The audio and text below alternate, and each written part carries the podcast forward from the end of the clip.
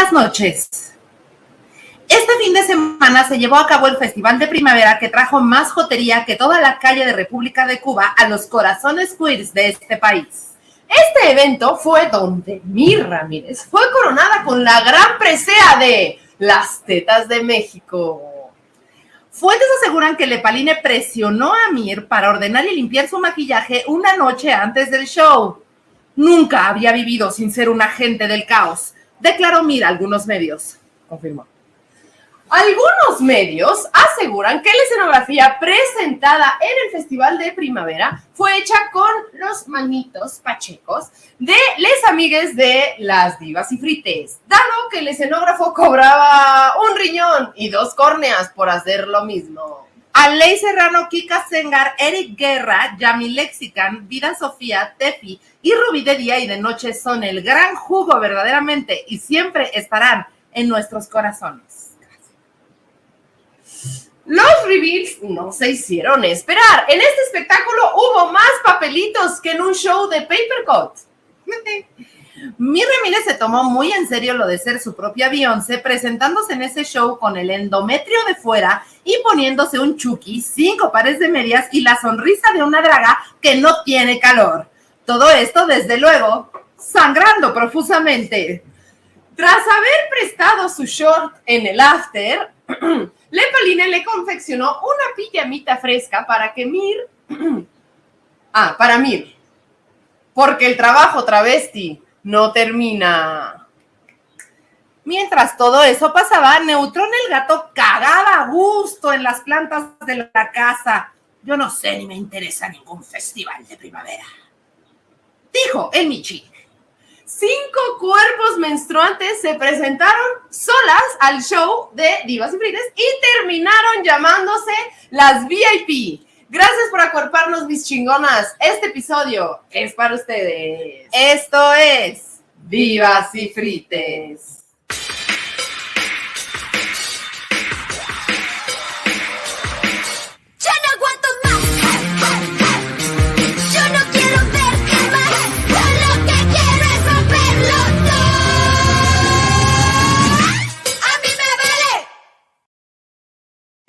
Estuvo incre el show. wow. Hola a todos. No lo podemos superar. No se puede más. Oigan, sí, o sea, la verdad es que Mir me está diciendo, ya estamos hablando mucho de, del show, pero yo quiero seguir hablando de nuestro Dinos cómo fue para ti. nuestro. Ok, para, porque sabemos que hay gente y le mandamos saludo caluroso verdaderamente en casita a la gente que nos ve desde lugares a los que no accede a nuestro show. Y por eso le queremos mucho. Les queremos mucho. También le queremos decir que Yamil Lexican tomó un avión para venir. La verdad, sí. ¿Se acuerdan que en el episodio antepasado Mir hizo un llamado a la acción a nuestra amistad? Ahora nuestra amistad personal, Yamil Lexican, profundamente y le dijo, pues estamos en avión, así. Porque yo abro la boca y salen cosas. O sea, no, no hay mucho control sobre lo que pasa cuando yo emito sonido, pero gracias a Dios lo hice porque ya mi Lexican vino y fue una fantasía, porque justamente lo que estábamos diciendo en las noticias, o sea, hubo como un sentido para mí de muchísima comunidad de que nuestros amigos Eric, aquí presente,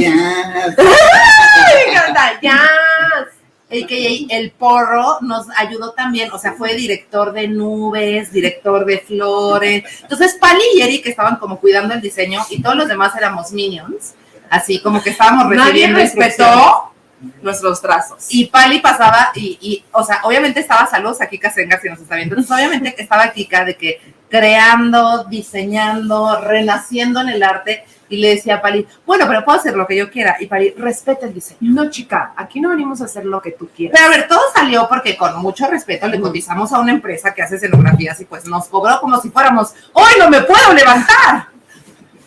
No, sí, o sea, de repente, pues claro, o sea, una escenografía ya de materiales más durables, más duraderos, es. un poco más cara, y entonces pues decidimos regresar a hacerlo con nuestras manitos. Pero a mí me parece muy mágico porque como es todo de escuela, yo le decía, mire, este se ve cabrón que cada alumno sea distinta, porque es como si cada alumne, como pasó pues. A ver, cada para, la gente que no lo sepa, para la gente que no lo sepa, Divas y es un show que se trata de la escuela. Es una escuelita, por eso es, un festival, de la escuela. ¿No?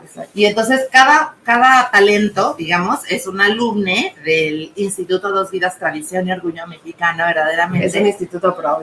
Ajá. Y entonces estamos ahí proponiendo el cambio y, la, directora, ajá, y la directora pues es pro vida, ¿no?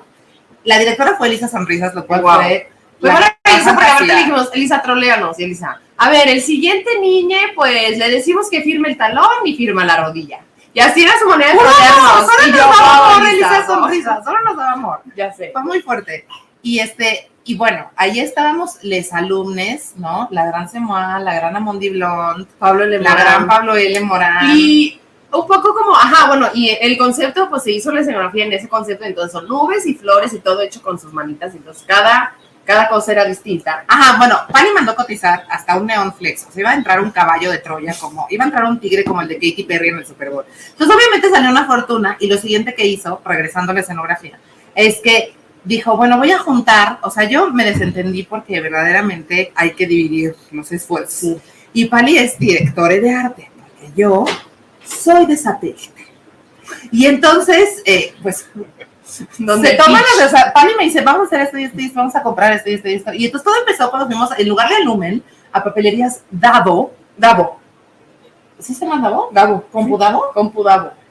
Que son, es un pinche edificio, gente, que está en medio de Tlalpan y venden desde toner y papeles, hasta hay un mini fantasías Miguel. y entonces llegamos y vimos así de que la guirnalda. Y aparte, híjole, es que yo, a mí, o sea, yo iba a fantasías Miguel a fuerza cuando me llevaba mi mamá, ¿no? O sea, yo iba así como de, ¡oh, me cagan! ¡Me cagan las cigüeñas de Unicel! ¿Por qué?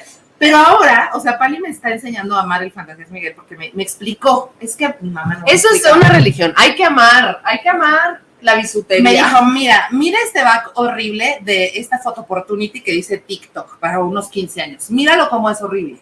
Ahora ve más allá de eso, Mir. Ahora observa los materiales, cómo fueron utilizados, cómo se diseñó, cómo lograron el brillo, cómo lograron el globo pintado por dentro. Velo, Mir, ve las posibilidades. Y luego me llevó a Compudavo y en Compudavo había unas flores así de papel y yo, como ya estaba adoctrinada, le dije, Pali, ¿será posible que hagamos esto? Y me dijo, sí con un poco, así, así, bitch, con un poco de papel china. Esta Perronsky. Pero también yo confié porque yo sabía que tenía manos artesanas que sabían lo que iba a pasar. Ajá, porque aparte ustedes van a saber que Vida Sofía, nuestra amistad, es también maestra de teatro. Ajá, y, luego Alei, que también vino, es también profesor. Es maestro de arte. Eric, bueno, aquí Pero tú juntaste el crew, tú Sí, o sea, yo dije, yo necesito manos y mentes brillantes, porque si yo le digo a la gente, hay que hacer esto, y me dicen, pues, ok, pero no sé nada, pues iba a ser difícil. O sea, yo necesitaba que yo, o sea, la gente soy yo. Yo necesitaba que me dijeran el sí y, yes and. Porque había muchas cosas que hacer, entonces no, no, iba a poder yo estar en la dirección de todo, pero entonces por eso yo agarré a mi chica la porrita, ¿verdad, Beba? Pues sabes, se vieron tutoriales y se lo... Ajá, entonces yo les dije, vamos a hacer estas flores, y ya estaban poniendo aquí el YouTube. Y acá, la porrita, Eric, hizo unas grandes flores. Cuéntanos la experiencia de las flores. Bueno, yo estaba, o sea, como que ya estábamos todos juntos y yo empecé a sentir el ayahuasca del show antes del show. Esto fue un miércoles, justo, fue el miércoles pasado, y el show era el sábado. Y yo estaba como de. Hace unas semanas, aquí estábamos dando. Y yo estaba como de. ¡Ah, chinga!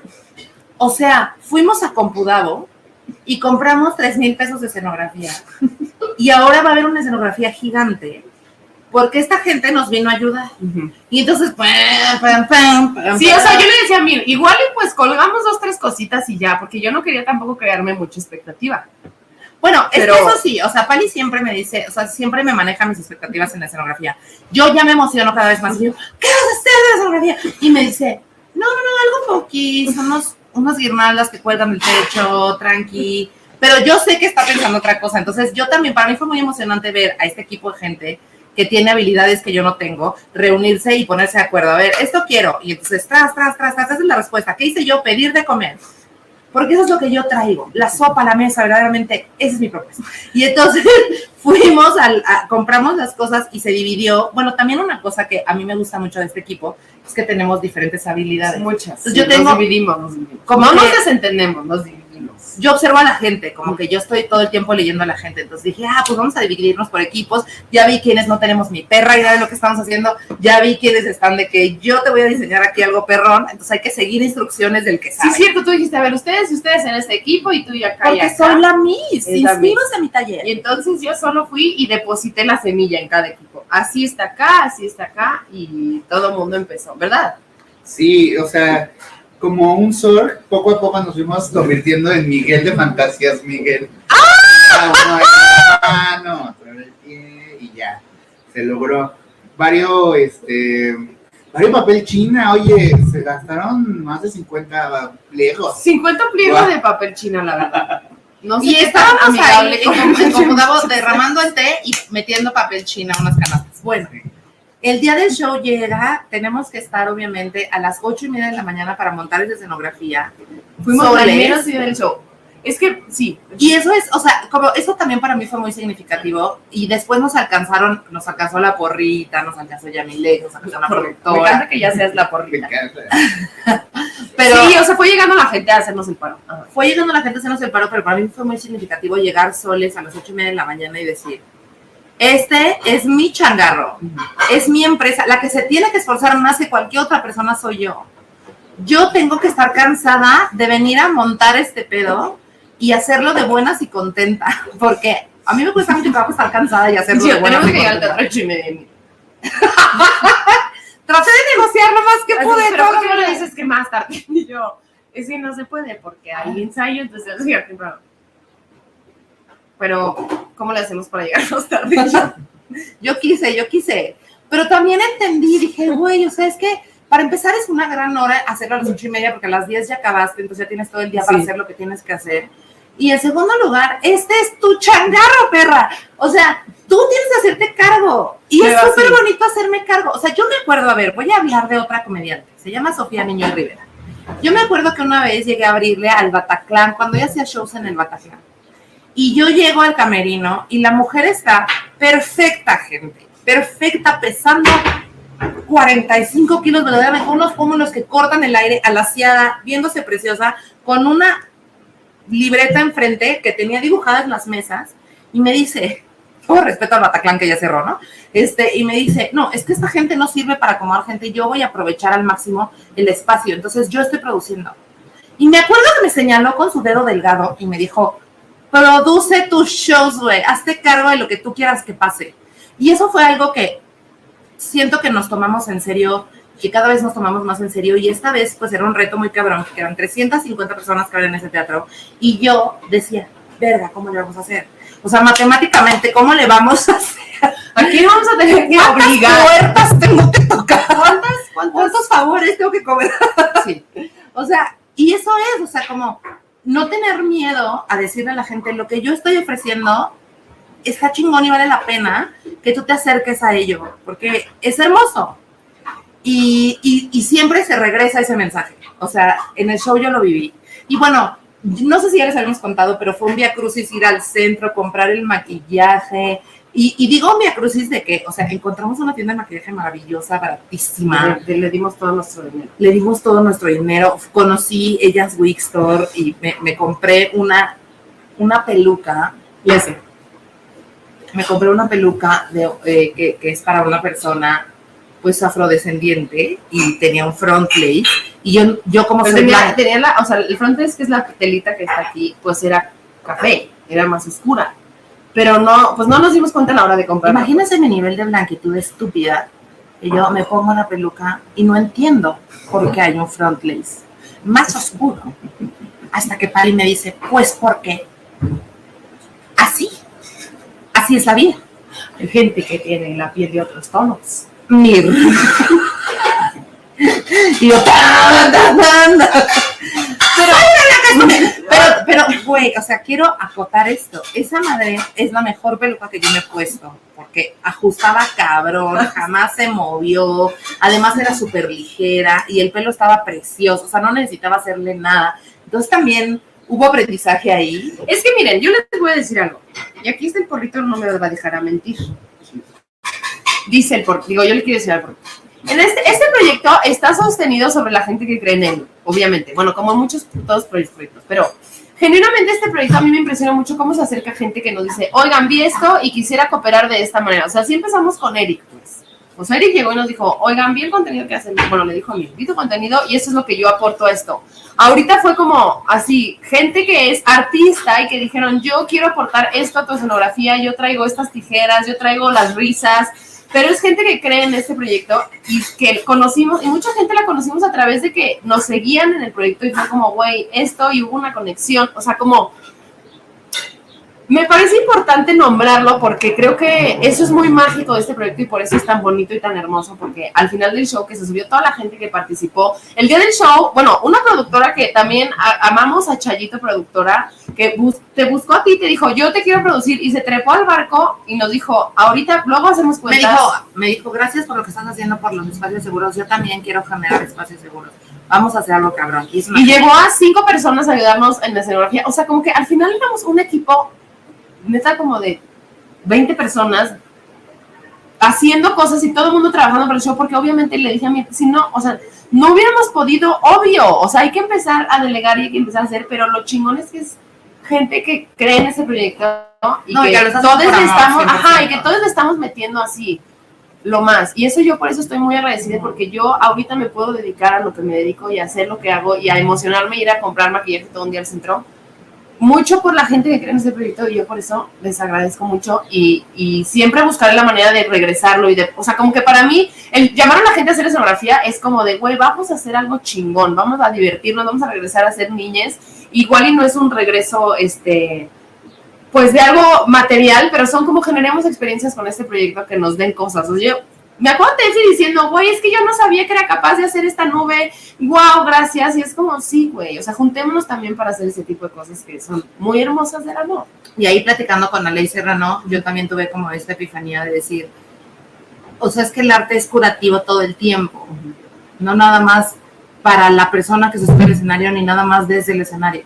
O sea, el arte es curativo todo el tiempo, hay gente que se pone a hacer diarios, que pone ahí su tristeza, este, y, lo vuelve algo bello. Hay gente que hace canciones, o sea, hay gente que hace algo con sus manos, y eso me parece como, o sea, como ese día a mí me pareció que, que yo sané un chingo, mucho estrés y muchas eh, dudas que tenía eh, sobre si sí lo íbamos a lograr, haciendo con mis manos, tomando, haciéndome cargo de los detalles más finos de mi sueño. Y no pretendiendo en el, porque el ego, mi ego, a veces me dice que yo voy a ser capaz de resolverlo todo, pero yo lo que tengo que resolver es que la experiencia de la gente que ya compró su boleto, que está sentada viéndome, sea cabrona. Ese es mi trabajo en el equipo. y, y, para mí, o sea, como platicando con él que es maestro de arte, como él me decía mucho, el, el arte es colectivo. Y yo lo veía sucediendo, ¿no? O sea, como, sí, obviamente es un show que, que nos pone al frente y pone al frente nuestras habilidades y eso ha sido un reto demasiado grande. O sea, es un reto enorme que, que, yo todavía no siento que domino al 100%, pero en absoluto, siento que me falta muchísimo entrenar y prepararme para poder dominar el show que es Vivas y Frites. Y aún así, cada vez que lo hago es mejor y cada vez tiene cosas más cabronas y cada vez nos atrevemos a más y cada vez hay más gente involucrada. Y eso es porque, pues desde mi punto de vista, estamos sanando a través de este proyecto y se trata de algo más profundo que solamente darnos a conocer o que la gente nos, nos dé el reconocimiento que el ego quiere, sino se trata de sanar nuestras infancias. Para mí esa es la respuesta. O sea, sanar nuestras infancias a través del juego, a través de la ficción, a través de volvernos a sentir en ese festival queer que mi niña queer se merecía y que nos permite también vivir bajo el precepto de que ser tú mismo está cabrón. Y ser lesbiana es mejor. Ah, Sí, sí, sí. Que ser tú es la mejor idea que puedes tener, así. Y qué es lo que te va a acercar a tus sueños. Eh, hace poco estaba como, como reflexionando en la alegría, o sea, como decía, es que qué pasa si yo empiezo a hacer cosas que me dan un chingo de alegría y hay una parte que me dice, no, para triunfar tienes que sufrir. Pero bebé, o sea, pero observa lo que está pasando, ajá observa lo que está pasando. Es a través del arte, del amor, de la humildad. Y ya está pasando, que eso también luego a veces como que ponemos en el futuro, cuando pase esto y cuando llegue esto ya voy a ser feliz. Y a veces las cosas ya están pasando y el ego es el que nos dice que tiene que ser mejor y de otras maneras, pero ya están pasando. Y, sí, o sea, como entregarle todo mi ser a mi proyecto es algo que a mí ahorita me está dando muchísima satisfacción y que se siente bien. Entonces eso también es como algo que a mí me gusta, o sea, como un mensaje de compartir, que es como, a veces el ego te dice, es que tendría que ser de esta manera o tendrías que tener estos resultados, pero cuando somos congruentes con lo que estamos diciendo, con el arte que estamos haciendo, con el proyecto que estamos haciendo y el mensaje que queremos dar, las cosas se acomodan simplemente y hay que confiar pero pues es ahí el truco de la Matrix que nos dice que tiene que ser de otras maneras y que hay que sufrirla o hay que, hay que pasarla mal para ya tener el bien, cuando pues no tiene por qué ser así. Y que es posible, es posible para todos, es posible para todos cumplir nuestros sueños, porque nos los merece, nos lo merecemos. Nos lo merecemos, ¿verdad, Nos lo merecemos. Oigan, yo quiero soltar el té de algo. Hay un té, hay un té, a ver. Esto me lo van a decir ustedes, A ver. pero eh, como dice Toquilla, ser perro está de moda. Ah, y ese show se están tardando, o sea, si no fueron a verlo, la verdad es que, wow, o sea, lo que dicen bien es verdad, o sea, yo justo eh, después del show les dije que ya, así de que falta un arnés, así, bajar del techo, Cirque du Soleil, porque está cabrón como cada vez, o sea, la exigencia como personal de, y el mismo show, como que ya se está llevando a, hay que llevarlo a los límites, hay que llevarlo a los límites y, o sea, los lip syncs de esta vez, yo que, bueno, les comparto que hago los audios para los lip syncs, Sí. este, sentí, o sea, como, esto siempre me pasa, ¿no? Pero justo como esta vez sentí, conecté un montón como en cómo se llevó a cabo, ¿no? Todo, o sea, yo grité, lloré, así de que... Graznaste. Gasné, exacto, que de todo, este, con cada uno de los shows, o sea, Pari lo hizo increíble, así de que la, aquel gran, aquella gran agua de papel, Agua de papel, hubo de agua de una papel nube. y cayó del techo. Se llovió, se llovió de una novela. y bueno, Mir siendo verdaderamente la Beyoncé del lip sync esa noche, o sea, de que, eh, bueno, ya ven ahí fotos, hay fotos ahí en el Instagram, pero wow, Había un abanico de billetes. Sí. Y todo, o sea, también compartir, justo ver cómo los demás, eh, quienes participaron, pues, o sea, también se veían comprometidos, no de forma como de, o sea, mal, pues, sino como a llevar un poco más al límite eh, sus, sus límites, tal cual, ¿no? O sea, de decir, bueno, va, yo confío en este proyecto, sé que no me están exponiendo, y entonces voy a poder hacer una canción como lo hizo Pablo, ¿no? O sea, este, ahí tratar de echar carrilla como Elisa Sonrisas, ¿no? También se moa y contó chistes muy, muy topsísimo. Este, entonces siento que, que, wow, o sea, bueno, a Mondi ya, o sea, también todos Se quedamos. recargó en su rostro. Sí. Y vaya cosa. Y vaya Y vaya rostro. rostro. Entonces, la verdad, o sea, que, que si usted que está ahí en su casita no ha ido, o sea, se está tardando porque de verdad que ya luego le va a salir muy caro y, o sea, Exacto, ay, ya va a empezar a subir la cuota porque, porque- cada vez necesitamos pagar más, más joterías. más luz, más, Más este, luz, más tiempo del exacto, teatro. más grúas ahí para todos, no, pues, acaba Me encantó el arnés, ya me vi descendiendo. Ya. Viendo mojada como pink. Sí, Que me metan a una tina y luego mojado. eso es lo que yo quería dar y no me permitieron. verdaderamente. No me permitieron, entonces tuve que hacer papelitos. Pero la próxima. Van a florecer cosas de aquí. Y justamente, bueno, el, el último taller que di, que fue de, de comedia y exploración artística, me atreví un poco más a, a implementar estos juegos y esta, pues esta ideología de creer que eh, a través de, de, de estar pasándola cabrón y de descubrir quién soy, este, sin tanto juicio, y sin tanto juicio, pues en el, en el interior del juego, ¿no? O sea, en, tu kinder personal. Y, y hay un montón de, de ejercicios de improvisación y de, y de, y de eh, eh, en los, en los talleres ya hay un evento drag, este, o sea, ya hay un lip sync, ya, o sea, ya estoy combinando todos estos elementos que yo creo que están enriqueciendo mi comedia. ¿no? Porque esa es la única cosa que yo puedo enseñar, es lo que yo conozco. Y lo que siento que está enriqueciendo un montón, pues el arte que yo estoy haciendo es esta colaboración que estoy teniendo con, con Lepaline.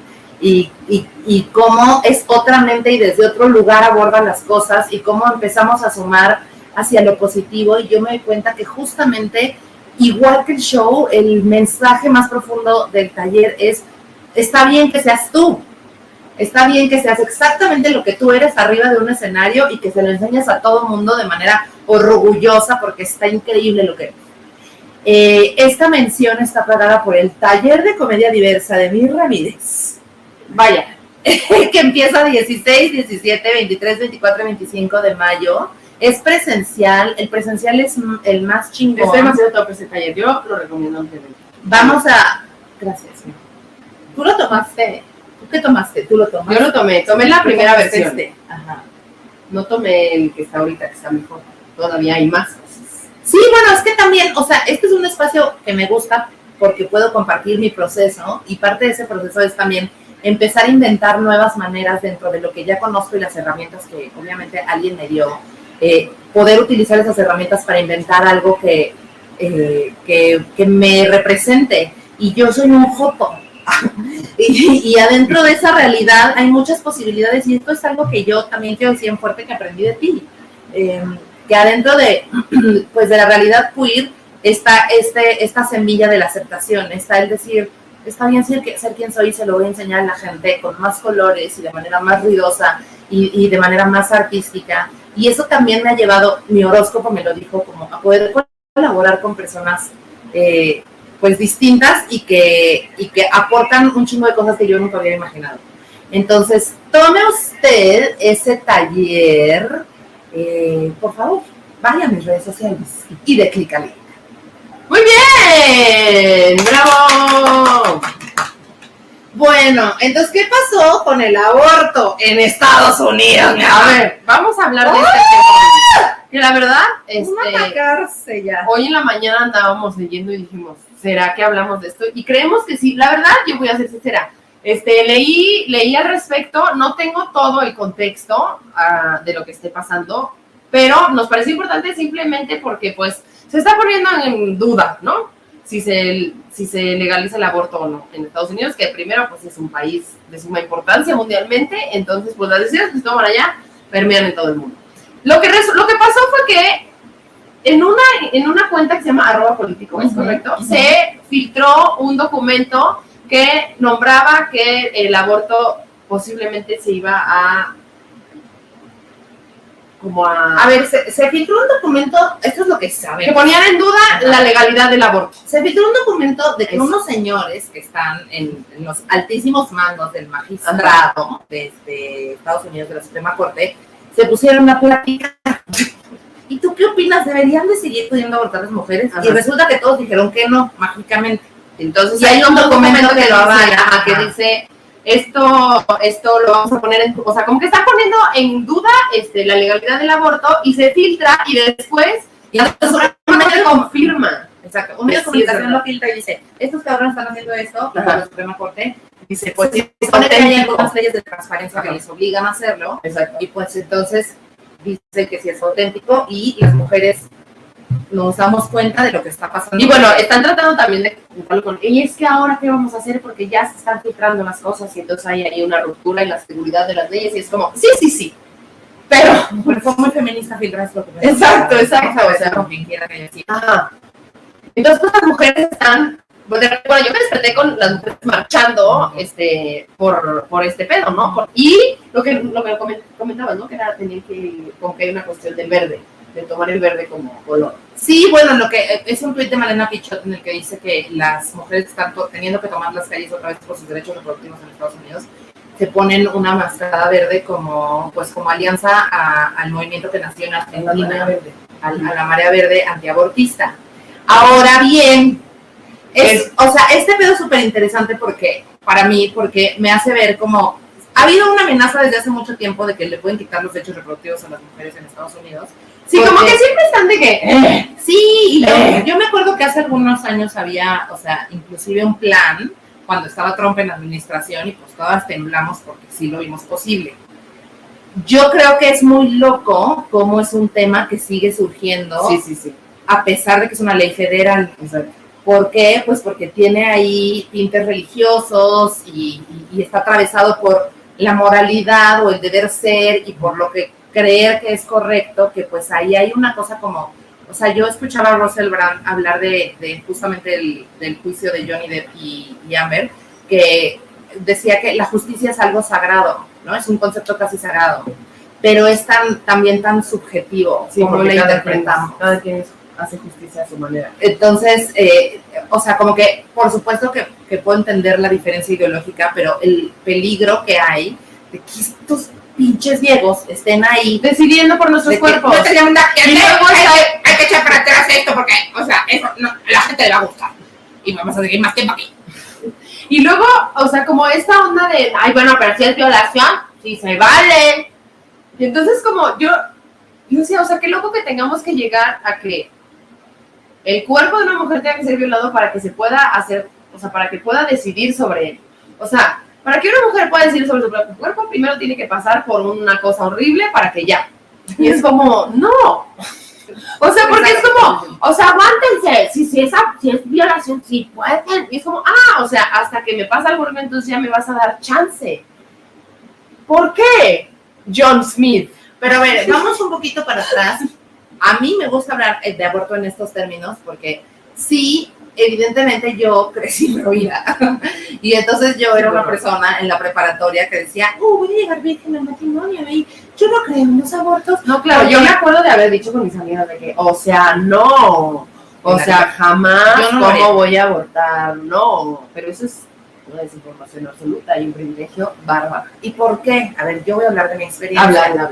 Porque yo, o sea, a mí me decían, oye, vente, súbete a este camión porque va, vamos a ir Vamos a un auditorio en otra, vamos a abortar. Va- vamos a ir a un auditorio en otra escuela en la que te vamos a poner un, una película en Sí, el sí, cine. ¿Y qué era la película en el cine? Un feto cantando una canción que se llama Ay, mi piernita.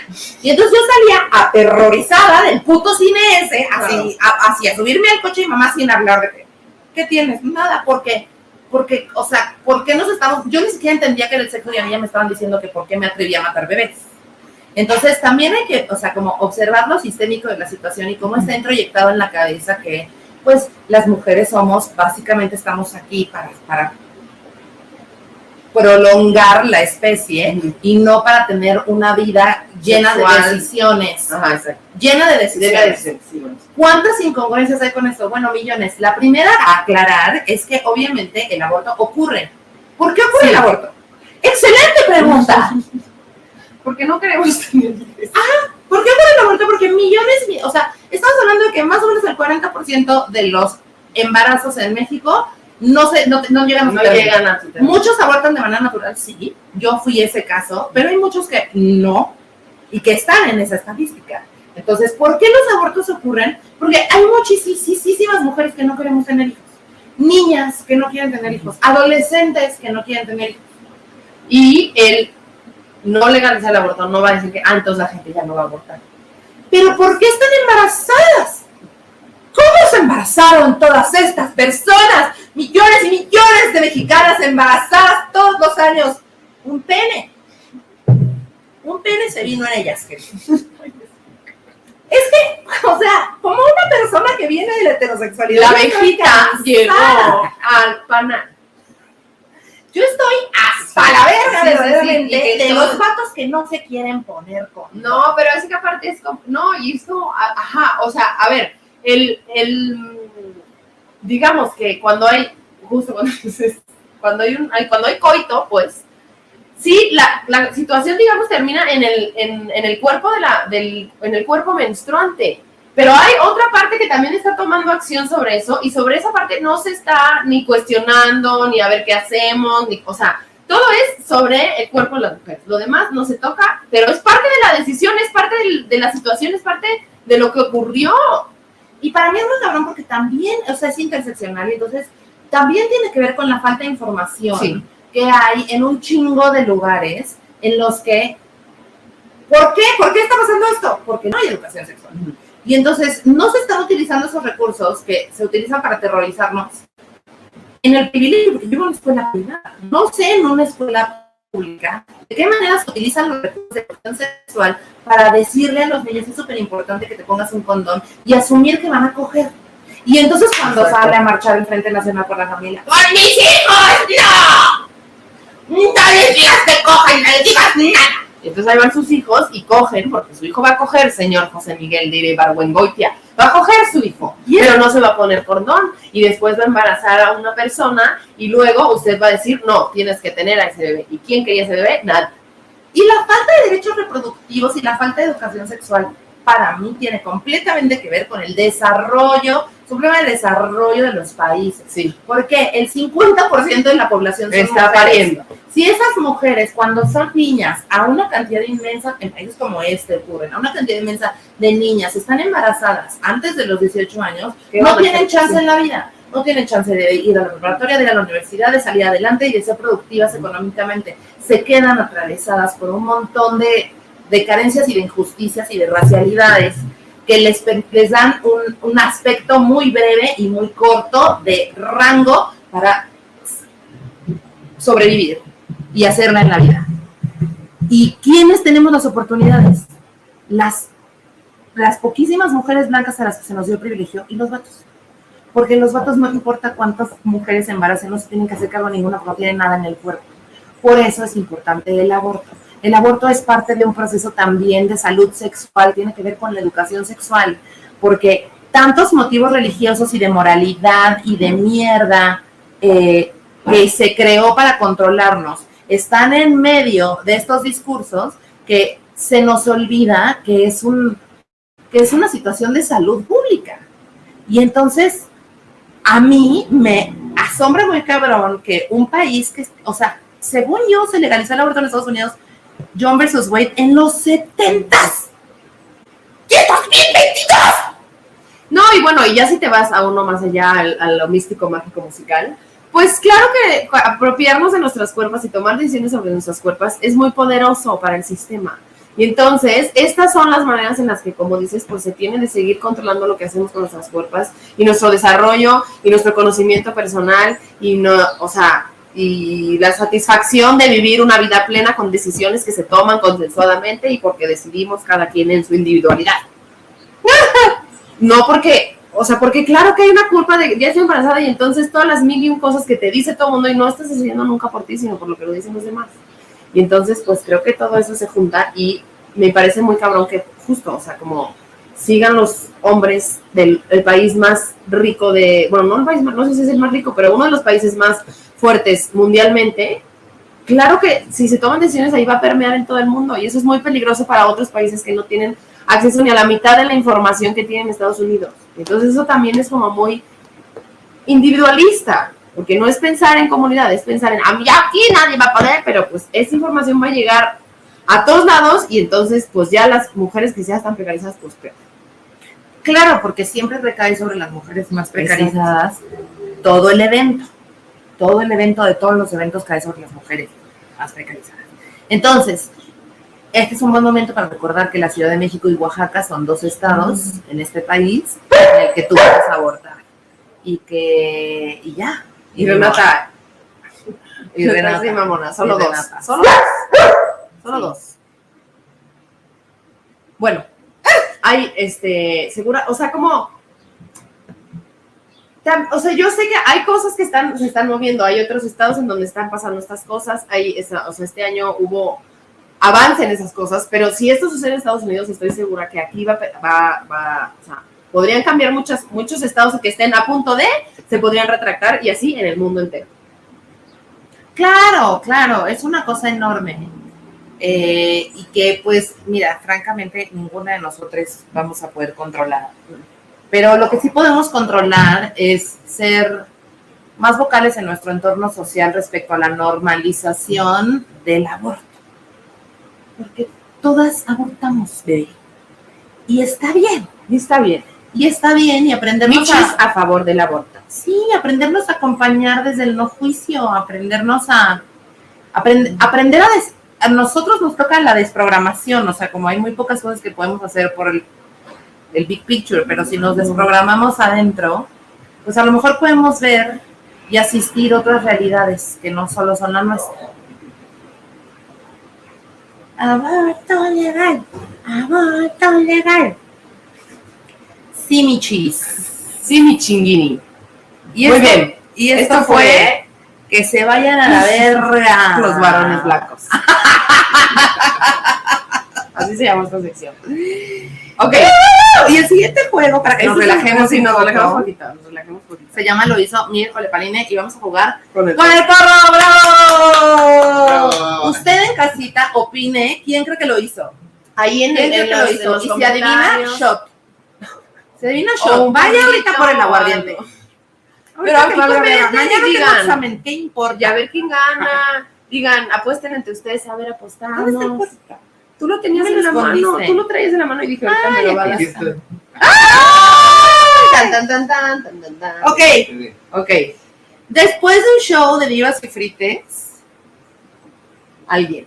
alguien, esta persona desesperada, se arrancó el tape de las chichis y se le fue con medio kilo de piel. Ay, no digas medio kilo. No. Fue mucho. ¿Quién fue? Fue un miro de Paline, esta sádique, sádique desquiciade.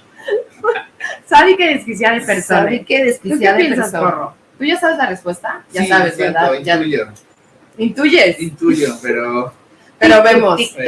Ahí comente, diga, ¿quién será? ¿Quién habrá hecho semejante atrocidad? ¿Quién hizo esa atrocidad, porro? Dinos. ¿Quién fue? eh, ay, no sé. Yo pienso que Pali, pero porque Porque es la que se te había las chichis. tape. Porque se pega las tetinas. ¿Usted qué piensa? ¿Será cierto? ¿Será mentira? Tic, tic, tic, tic, tic, tic, tic, tic, dice. Ay, no, qué dolor. ¿Quién fue? ¿Quién fue? Fui yo. Fue Mir. Fui yo. Miren, yo me tapeo las chichis, por eso soy la, la- las tetas de México, porque yo agarro mi chichi de 37 años y le pongo por aquí, por debajo, donde uno se le junta el sudor, la tape y le hago así, ¿Y Y dónde te lo agarras? está. ¿Dónde te lo agarras? pero hechiza. Te lo agarras hasta acá. Pero aquel día, uy, aquel día en Guadalajara yo traía un disfrazito muy, muy coqueto, muy hot de Me gusta que digas disfraz a tus vestuarios. Cada vez que dices, imagínate si fuéramos de así. ¿Me puedes hacer un disfraz? Imagina. Vestuario. A mi vestuario de Atuendo, astronauta, a mi atuendo de astronauta, que de hecho está aquí, está aquí, se los voy a enseñar. Wow, va a haber un review, Renata. No, no. Ay, no, wow. No, ahí no hay nada. Aquí no hay nada, pero era de esta tela. Saludos a Marina Torres.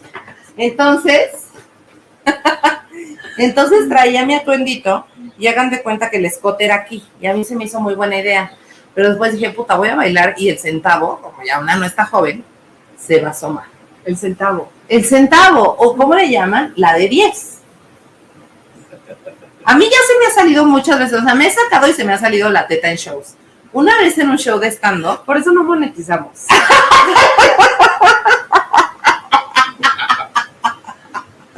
¡Te atacaste! Que no somos los polinesios. Y entonces, Los polinesios de que, hablando perfectamente sin ninguna grosería, diciendo así, y tú y yo, ateta el pene la verga, los blancos. Perdón. y entonces dije, Perdón por. ¿Qué dijiste? dije Ya, yo, harta no, estoy. pues voy a tener que hechizar, como, como decimos las jotas, para que no se me salga acá el uyuyuy. Y entonces me pegué y me pegué hasta acá. Y luego estaba así, me dio una comezón muy tremenda. Ese tape, el del otro día no me dio nada de comezón. Bueno, yo tenía suficientes problemas porque estaba menstruando sobre seis medias. Y entonces me lo arranqué Quiero ir contigo. y, y Rosita de Guadalajara me sanó. Me sanó con uno de sus Sí, aceites. pero es que se- de repente llega y me dice, me arranqué la piel. Y yo, ¿me puedes traer un poco de vitacilina? Y tenía ya unas ampollas así muy fuertes. Ay, no. Yo le dije, hermana, pero Joto, si yo sabes que yo me trepeo, pregúntame. Bueno, Pero yo le arranco bien fuerte el tape al Lepaline y nunca le pasa nada, porque Lepaline es esta persona. Usted sabe quién es porque usted conoce a alguien así. Es esta persona que nunca le pasa nada. Está todo, está todo de morade. Ahorita, si usted, si le enseña pierna, va a estar toda morada la pierna. No me duele. No me voy a quejar. Harta estoy de que no se queje. ok, siguiente. A ver, Tú, tú cuentes. a ver, ¿quién se compró una peluca de cosplay? ¡Uy! El cosplay. El cosplay, la verdad, es este un mundo por descubrir. ¿Qué dices tú? El cosplay es un mundo por descubrir y, y peluca más barata, debo decir, Renata, peluca más no. barata. Estás tratando de que regresemos a nuestros principios. Peluca más baratona, debo decir. Es- el cosplay te ofrece la peluca más barata y también te ofrece pues como otros estilos, que no es la peluca de la drama. Como el corte asimétrico. Exacto. Yo no sé quién es esta gente del anime porque le ponen obviamente En nombre de Harashimi Monkey de eso estuvo muy mal. De una cosa que se llama Hero Academy. uy, uy. Perdón. Ahora tú fuiste el Jordi Rosado. Yo fui, fui yo, fui yo. Le ponen el nombre del personaje con un nombre y yo luego dice de, de Hero Academy o no sé qué, ¿sí? Ah, Así se Hero llama. Academy. My Hero Academy. Y yo. Pero ¿quién traen concepto que sus dos colitas, que su bicolor, Es que que su fantasía. El asiático jotea, pues, o sea, se- de, de naturaleza. El asiático El jotea de naturaleza de atrás tiempo. De atrás de de. De atrás tiempo. Híjole, iba a ser otro chiste que estaba mal. Qué bueno que me lo callé. A ver, ¿Quién creen que ¿quién fue, fue? quien se compró esta peluca de cosplay? ¿Quién fue, porro? Eh, pero necesitaría saber qué opina El público. el público.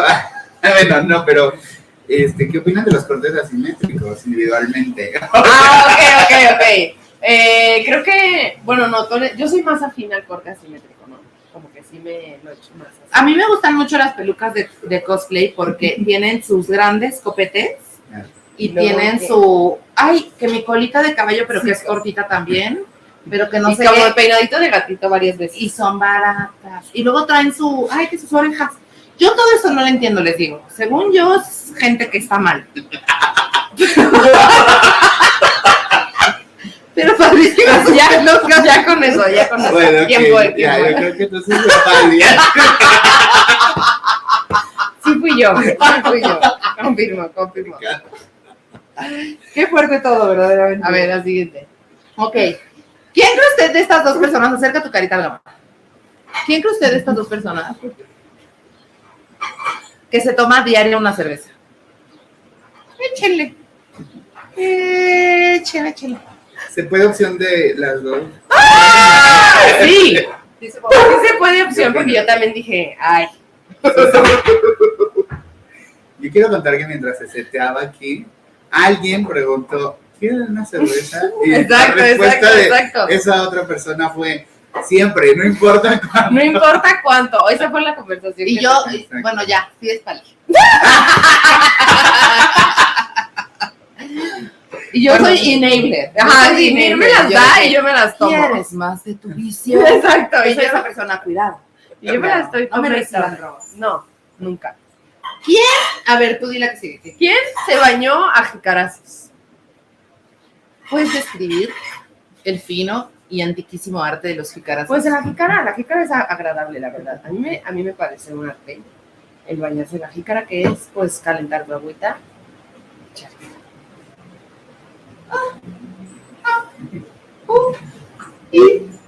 Ok. ¿Quién fue? ¿Quién fue? Gente en casita. ¿Quién ¿Quién vivió fue, esa, mágica experiencia? Caso. En jícara. Exacto. Podemos hacer una canción.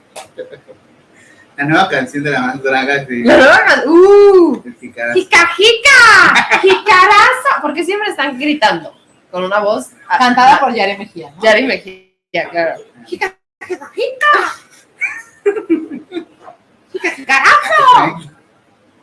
¿Te gustó?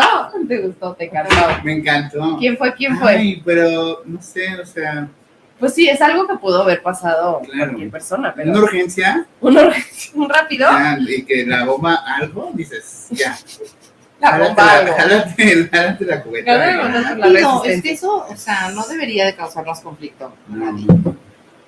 Híjole, no sé, está difícil, es que hay poco detalle y Hay poco detalle, hay poco detalle, poco detalle, mucha expectativa. La mitad de México es la respuesta. Sí, sabe.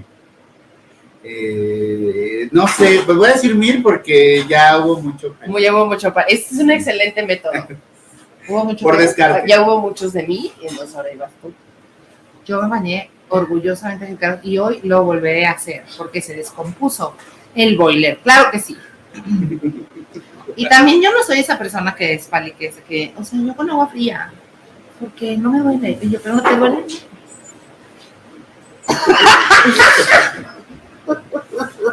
¿Por qué me va a doler? A ver, la que ¡Duele el agua fría!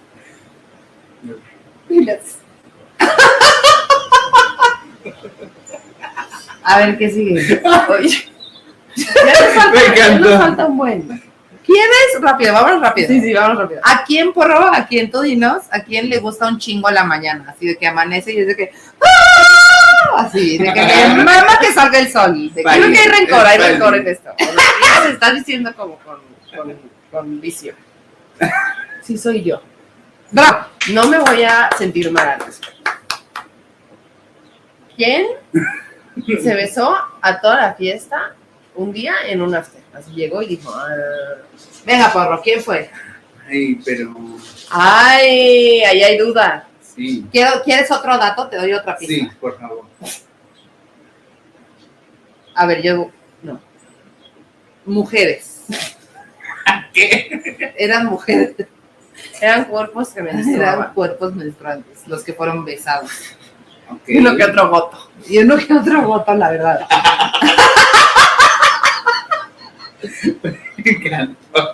Wow. Ay, qué fuerte. ¿Quién fue? Sí. Eh, ay, no sé. Voy a decir que Mir, solo porque se Porque es una emoción. lesbiana. Porque es una lesbiana. Ok, sí fue. Sí fui yo. Sí besé a toda la fiesta. Confirmo. No lo he subido el lunes de anécdota. Pero próximamente lo Dilo haré. sin nombre. Obviamente, obviamente. O O sea, una cosa mágica que pasó fue que yo estaba pues en altos niveles de intoxicación. Y, y entonces, es, o sea, como que se me hacía chistoso que mi amiga, mi amiga Ale Rodríguez me enseñó el siguiente movimiento que es como, ay, cuando chocas las manos con alguien que le hagas. De bromis, de bromis. Pero ya en la desinhibición de las cosas, yo ya más cerquita y la gente me contestaba el beso. Pues gente que tú no pensarías. Gente que tú dirías, ¿a poco sí? Pues sí. Wow. Wow.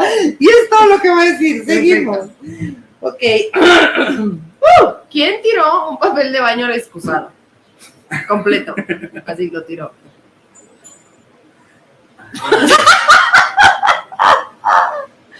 Lo tiró, lo tiró al piso. Digo, al agua. ¿Quién fue? ¿Quién fue porro? No sé. ¿Quién fue? ¿Quién fue? ¿Quién fue? Este. pues, ¿qué? ¿Qué será? Eh, esa persona se besó en un. Tu persona, es, tu persona le gusta besar a la gente. Sí, sí es la misma. Ah. Es la misma persona. Estaba dormida, ¿ok? Estaba dormida y Pali siempre me regaña cuando le dejo sin papel en el baño y era muy tarde y me lo acabé. Y entonces salí ahí toda dormida a buscar el papel y lo agarré y pensé que lo estaba echando sobre la tapa abajo, pero estaba arriba. Y solo yo, soy yo, plop, y yo. Estaba momito. Estaba. Esta es la más difícil, así que quiero que saquen el Esta shot. cuenta, esta cuenta por 10 puntos. Esta cuenta por 10 puntos. Si usted tiene bien esta, gana. Peleó con un señor. Se peleó con un señor en últimos días. No hay más detalles. Qué difícil. Sí está difícil, la verdad. Fue la que dijimos, uh, ¿quién será? Había mariscos de por medio.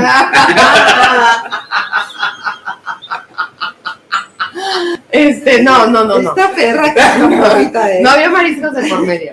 Pudo, pero no había. Ok, ok. Ok, ok. Ay, no sé. Este. Ay, pues, Coméntele ahí, suscríbase. exacto, ayúdenme. Ayúdeme, a ver, díganle al porro. Ayúdenle al porro. ¿Quién fue? Sí. Hacía calor ese día. Sí, sí, hacía mucho calor. Yo podría decir que Pali, pero Te estás, te estás yendo a la. Ahí al. ¿cómo, ¿Cómo le haces? A la suerte. ajá, sí, porque es que está difícil. Sí, fui yo. Cuéntanos, ¿con qué señor te Pues rápido me peleé con un señor en la calle porque se me empezó a cruzar. O sea, yo salí de mi edificio y él iba cruzando así, caminando la calle. Y entonces me frené y me hace. Y yo, bueno, sí, perdón, discúlpeme, no lo vi, no lo vi. Y ya di la vuelta hacia la izquierda y cruzó de una banqueta a la otra. Y, y otra vez me frené y me hace. Y yo, y sigo avanzando y otra vez se cruza de la banqueta, otra vez al otro lado y me hace. Y todavía me hace. Tranquila. Uh. No te hubiera dicho nada. Dije, no me diga tranquila, cállese, señor. Le dije. Le grité, le grité. Pero es que, ¿qué le pasa? Yo de verdad pocas veces pierdo los, los cabales, Los estribos, los estribos. Pero este señor, o sea, ¿qué le pasa? Ah, y eso fue, lo hizo Mir y Le Paline. Paline. Ole Paline. Bravo. Uh, uh, uh, Ok. ¿Qué? ¿Vamos a hacer la última sección o ya no? Sí, vamos a comentar rápidamente el Met Gala. Miri, Le Bonguite, comenta. No, el porro, acuérdate que ya el bonguite no, porque El- ya no hay. aquí está el Bonguite. Acordamos cosas Mir y yo y luego hace completamente lo contrario la Mir. Como que se le olvida. Hago Y trabajo. me dice, ajá, y me dice, es que soy sagitario. Y yo, no. No, Denise, no. A ver. Miren, esto va a ser una sección rápida porque ninguna de las tres personas que están aquí vieron el Met Gala. Pero no hay nada Pero, que ver. exacto, o sea, lo que quisimos No, comentar es lo como, a ver ya. A Pausa, ver ya. pausa, pausa. Lo que ocurre es la alfombra roja que estaba en vivo en De Instagram. un, a ver, es de un evento que se usa para recaudar fondos de la gente rica. ¿Para qué? ¿Para el arte? ¿O Para que, para que los ricos le hagan. ¡Mira! ¡Ay! ¡Mira! Con esto traigo. Y entonces cada año ponen un concepto absurdo Sí. para que la gente haga un disfraz. La gente se disfrace y vaya de eso. Sí, es como una fiesta de disfraces y dicen, hoy es de superhéroes y así. Y entonces, este año se llamó Gilded Fashion, ¿no? Algo así. Ajá. Que significa, pues, como esta época, ¿qué? Del virreinato, ¿no? Como vestido ampón, el corset hasta acá. Es. Ah, o sea, ¿por qué? Cuando los ricos tenían más que los. ¡Ay! Y los que se sintieron aludidos. Dijeron, me voy a vestir de lo que soy. Exacto, es que es eso. muy cabrón. O sea, eso es lo que a mí me tiene como de. Esto es una, una afronta ya que me estoy tomando personal. Porque, como todo lo demás.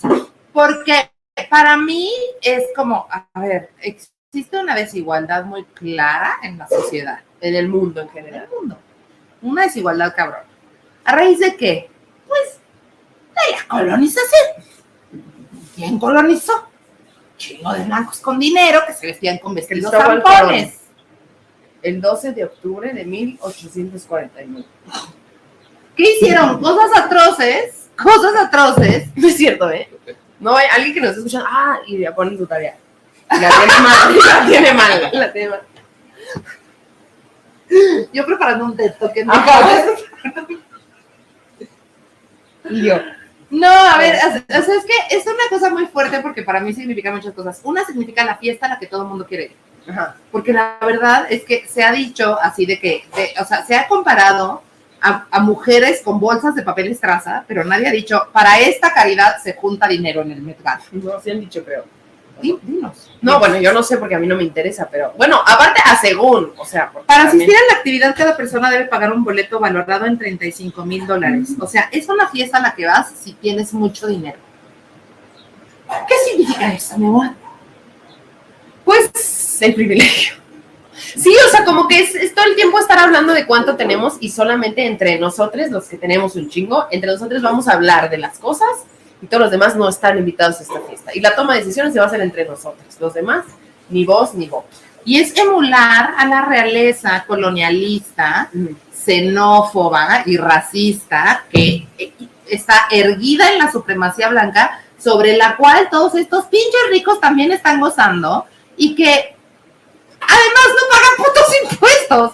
Y salió un artículo de eh, la empresa que produce eh, todo este evento, porque imagínense la cantidad de staff que requiere esta puta fiesta de ricos. Absurda. Sí, o sea, como que los trabajadores se juntaron a decir, oigan, lo que nos están haciendo no es posible y es ilegal. Tienen que trabajar de que 24 horas sin dormir, sin comer, estar al pedo, haciéndole el reveal a Blake Lively. Muy preciosa se veía, pero ahí tenía tres personas quitándole los guantes y así. Yo jalé mi cubetita y me cayó papel encima. la jalé con mi manita. La fui y la puse, la acomodé. ¿Tú cómo hiciste tu reveal, mamá? Tú pusiste tus billetitos en tu abanico para que le hicieras así y saliera. Ahí tenía tres personas ahí levantándole el vestido. O sea, hay gente que está acomodando los vestidos. ¿Qué? No, y es, o sea, y están acomodando los vestidos y fine si ese es el trabajo que están haciendo, pero no les están pagando y los están haciendo. Se habló del burnout. Alguien arreglar un vestido me parece como, o sea, se habló del burnout. Y miren, yo les voy a ser honesta, o sea, como como una persona blanca que soy, también asumo que me he beneficiado de este sistema. sistema de supremacía blanca y, es doloroso y es un trabajo de una vida desprogramarte también de eso, pero ya que esta gente se vista, o sea, ya, o sea, ya ya de monedas. O sea, ya de monedas, ya, o sea, ¿cuál es el tema el siguiente año? Somos reptiles. Bueno, y luego ya, ya si nos vamos a subir ese tren. Ahí estaban haciendo los vestuarios y los, el varón, J Balvin llegó una sudadera, unos pants y una sudadera negra. Que es como, no vaya usted, usted solo quiere ir a figurar. Ah, no, a, dejar claro que la sociedad que, tiene mucho dinero. Y que el varón puede hacer lo que quiera en esos eventos. A dejar claro a la sociedad que, o sea, que está por encima de todos. Y eso es lo que yo digo. Bueno, la pregunta del millón es, que todo esto es una mamada. Nada es en serio. Entonces, ¿cuál sería el pregunta del millón? ¿Qué harías si te invitan al Met Gala? Tintum, ah, bueno. tintum. ¿Tú querías porro? No, pues yo sí. Ah, tú querías. Híjole, pues es que está difícil porque es mucho dinero ir, o sea... No, bueno, lo tendrías. Si te invitan es porque lo tienes. no, pero más bien pensaría en quién está dando ese dinero, porque estar ahí está difícil. Seguramente me cuestionaría mucho porque qué, padre ir y que te, te volteen a ver, pero... Ay, es que tengo ahí como este asunto de la élite, que me pasa igual, por ejemplo, con los Oscars, con, los, con las premiaciones grandes en Estados Unidos, y bueno, esto que es en teoría en beneficencia, este, que justo es como alimentar a la élite, también como fomentar esta, este rollo de, ay, no sé, como de, que la sociedad americana es la hegemonía, ¿no? Y que entonces todo se rige bajo ese estatus.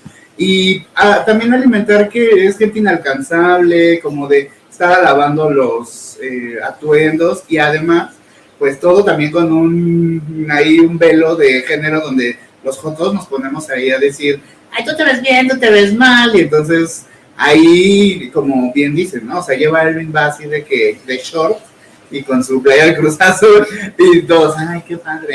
Hubiera ido con la playa de Cruz Azul, wow. Exactamente. Esto que dices me parece importante. ¿Qué tal platicábamos de lo, o sea, Kim Kardashian, ahí va, primero sacó una pieza de un museo, agarró una pieza del museo y la sacó. Y dijo, esto yo puedo hacer lo que yo quiera porque soy muy privilegiada y porque puedo. Y la sacó y dijo, me la voy a poner. Y después fue y dijo, tuve que bajar 100 mil kilos para poder estar aquí todos. ¿Qué? Y luego o sea, imagínense que yo saco una pieza del museo y luego va y se daña. Ay, pues ni modo, la regresas y ya vemos. Pero, ay, es que se le vestido mal. Sí, güey, pero esta persona está nombrando muchas cosas que son muy fuertes. Y nada más como pues lo llevó a la entonces está bien. Y tuvo que someter a su cuerpo a cosas horrendas para estar ahí. Entonces, es la hegemonía, como el, buen porro. O sea, es la norma que nos están poniendo. Si quieres entrar, tienes que entrar en el vestido. Y no hay de que ajustamos el vestido para que entre a tu cuerpo. No, no hay de que te hacemos algo a ti, beba, en vez de que estés sacando las cosas de un museo. Y, teniendo que bajar 7 kilos en no sé cuánto tiempo, porque esa es una meta de los, de los desórdenes alimenticios, pues. Sí. Esa es una meta dietista de los desórdenes alimenticios y que está súper normalizada en la sociedad porque, coño, la gente se pone así en su boda. Mm. Y pues, bueno, y que seguramente hay muchos, muchos despliegues de mamonería. Ajá, o sea, como hay muchos despliegues y de, o sea, como yo también me pongo a pensar, bueno, coño, o sea, como también triunfar es algo que todos queremos. Todos queremos triunfar, todos queremos que nos inviten a la Pues sí, fiesta, todos ¿a queremos ser? Rihanna, exacto. Pero ¿qué estamos perpetrando? O sea, ¿cuál es el mensaje que la banda está perpetrando? Ahora, hay gente que ha ido a dar el mensaje. Ajá, como, bueno, ahí depende de cada quien y lo que opinen, porque pues también yo pienso, a ver, va, voy a ser Alexandra Ocasio Cortés y me voy a poner un vestido blanco precioso que dice diga Rich. Y voy a ir a incomodar. Pues sí, pero igual estás ahí comiendo el caviar con los ricos, o sea, tampoco es como, o sea, es un poco al, mi chairés como que digo, Sí, O es sea- como lo estoy tirando desde adentro. Vemos. o estás beneficiándote un chingo Ajá. y estás ahí diciendo, o sea, y también me parece mejor que no hacer nada, Ha habido gente que, que usa los colores arcoíris de Rights for Women, ha habido, o sea, ha habido, bueno, este, Cara de Levine con Peg the Patriarchy que traía ahí un... un Tommy Dorman este año puso Protect Trans Kids en una de sus bolsas. O sea, como que pues ahí está el mensaje, pero bueno, no sé, yo no quiero juzgar. Pero pues no sé. No, y no, cono- o sea, no, no conocemos esa Sí, no, esfera no, de la realidad, Qué bueno, verdaderamente. pero sí alcanzo a ver como que digo, mm, A mí me gusta hacer escenografía de papel. Y ya, eso es lo que tenemos que decir. Es absurdo y vemos. Ahora sí, viene lo que más desean. los premios de la noche, bienvenidos a premios. Divas y frites. Lo tuyo, lo mío, lo de todos. Ok, el primer premio es, ese tú lo vas a dar, ok, mi amor, tú lo vas a otorgar. Es el termo de Carly. Ay, ya está bien, aquí quién sabe qué le pasó. Es que le chupamos. El termo de Carlita. ¿Para quién es? El tema de Carlita el día de hoy es para Dave Chappelle. No sé si vieron, esta fue una noticia de última hora, pero hoy se van a enterar, no sé si lo vieron. ¿Qué pasó? Pues un- una persona se subió al escenario a taclearlo cuando estaba hablando de algo. Ahí- estaba dando show y alguien después se le aventó. Por ahí se le, se le apareció Chris Rock que estaba por ahí y dijo, ¿Was that Will Smith? Ah, como, es ese Will Smith y es como, solo ahí pudiste haber hecho ese chiste, señor. En ningún otro espacio podrías haber hecho ese chiste y lo hiciste porque te querías salir con la tuya y ser el chistoso. Bueno, ese es el objetivo de todos los comediantes. No, pero bueno. Y, y luego eh, Dave Chappelle dijo algo que es la razón por la cual tiene el termo de Carlita esta y todas las semanas. Es, dijo, fue una, una persona trans, bueno, lo dijo de manera despectiva, pero aludió a que una persona trans lo había tacleado, cuando claramente eso no había sido cierto. Entonces, es como, hmm, ¿realmente se están defendiendo o, o solo están tirando pues a una persona que se defiende menos, ¿no? Porque, ¿por qué no? O sea, ¿por qué no se le puso al pedo? ¿Por qué no hizo unos chistes sobre el señor que claramente era un señor en igualdad de circunstancias que él, que lo tiró? ¿Por qué se tiene que ir sobre una persona trans? Porque Dave Chappelle vale mucha verga. Bienvenidos a mi TED Talk. Entonces, para él es el gran termo de Carlita a lo absurdo y lo ridículo y lo imbécil de esta y casi todas las semanas. No, sí todas. Ya ser de Chapel es absurdo. Siguiente. Aquel gran plato de cereal. The One plato de cereal. El mismísimo. ¿Qué qué es el plato de cereal? El plato de cereal es el premio a la persona más talentosa, más sensual, más espectacular, más diosa. De la semana. Y esa es. De la semoana. ¡Ay! Semoa. Pet. Semoapet. Exacto, Semoapet. Semoapet, quien eh, tuvo una aparición en nuestro festival de Días y Frites y verdaderamente lo hizo espectacular. Eh, la queremos mucho. Estamos muy agradecidas de que haya ido a nuestro show. Su debut de Su comedia. debut de comedia de unos chistazos. La gente está graznando, graznando. verdadera. Corro, ¿tú cómo la viste? Me encantó, Me encantó. Wow, esos chistes que se aventaron literalmente. Se aventó y la gente los cachó. Semoapet, te amamos. Gracias por ser el gran plato de cereal de Lo esta semana. máximo, la más hot, la Sí. más diva, la más. Fue tu show, nena. Fue tu Y show. lo sabes. Gracias por invitarnos a abrir tu show. Y ok, el gato se metió en la bolsa. Entonces, y ahora vamos para la la recomendación. rápida. Recomendación. Si usted no la ha visto, pero le recomendamos si usted tiene Netflix, eh, si no, pídale a su prime que le pase ahí la contraseña.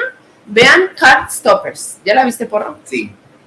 ¿Qué piensas? Ay, eh, no sé. ¿Estás a medias? Estoy, es que estoy a favor, pero también estoy en contra de ciertas cosas. Ok, ¿por qué? Eh, me gusta Aquí mucho Ah, eh, las historias de amor bonito. Eso siempre me ha gustado. Que aparte de qué chido que sea, este, eh, pues, un amor homosexual. Eh, larga vida homosexual. como Larga vida homosexual, como dice Toki Chao. pero al mismo tiempo, eh, como soy una persona que resiste formas diferentes de amar, eh, me estresa que esa sea la forma en la que también quieran meter como justo una pareja gay en una, sí, en un molde heterosexual, que es como, pues no nos pasa eso particularmente porque justo no son las realidades que vivimos. Entonces, a veces también puede ser bonito, pero bajo otro tipo de... Exacto.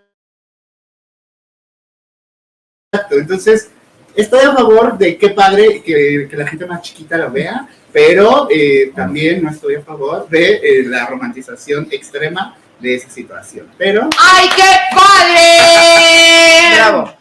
Tienes razón. Yo la verdad es que la- a mí me da mucha risa que la gente dice que la gente joven la vea y yo un llorar y yo estaba de que esto es lo que yo necesitaba ver. O sea, como que a mí lo que me pareció fue, yo le decía a mí, qué bonitos son historias en donde no están todo el tiempo, o sea, bueno, sí se ve que uno de los personajes la pasa difícil, pero no es como la historia basada en el sufrimiento del personaje queer, que eso yo agradezco. Se ven también espacios seguros a ¿Cuántas, familias. cuántas lesbianas viste morir en la ficción? no? Sí, no mames, o sea, ¿cuántas lesbianas se morían? Espa- o sea, en esta serie hay familias funcionales que están apoyando a sus hijos, o sea, como que vi varias cosas que cambiaron en las narrativas que yo conocía y que me parecieron muy bonitas y también como la celebración de nuestro queerness y de hay como varios de repente le estábamos viendo y yo decíamos es que le- nos están diciendo cómo hacerle o le están diciendo a la gente un poco cómo hacerle si tienes esta situación así es como lo tienes que hacer hablarlo nombrar nombrar lo que está pasando confrontar que a veces solo te pa- pasa la parte mala y ya el sufrimiento de esta persona y no, No, hay una ajá. solución O que todos los personajes están tomando la decisión más neurótica Exacto. posible y entonces solo siempre es un cagadero.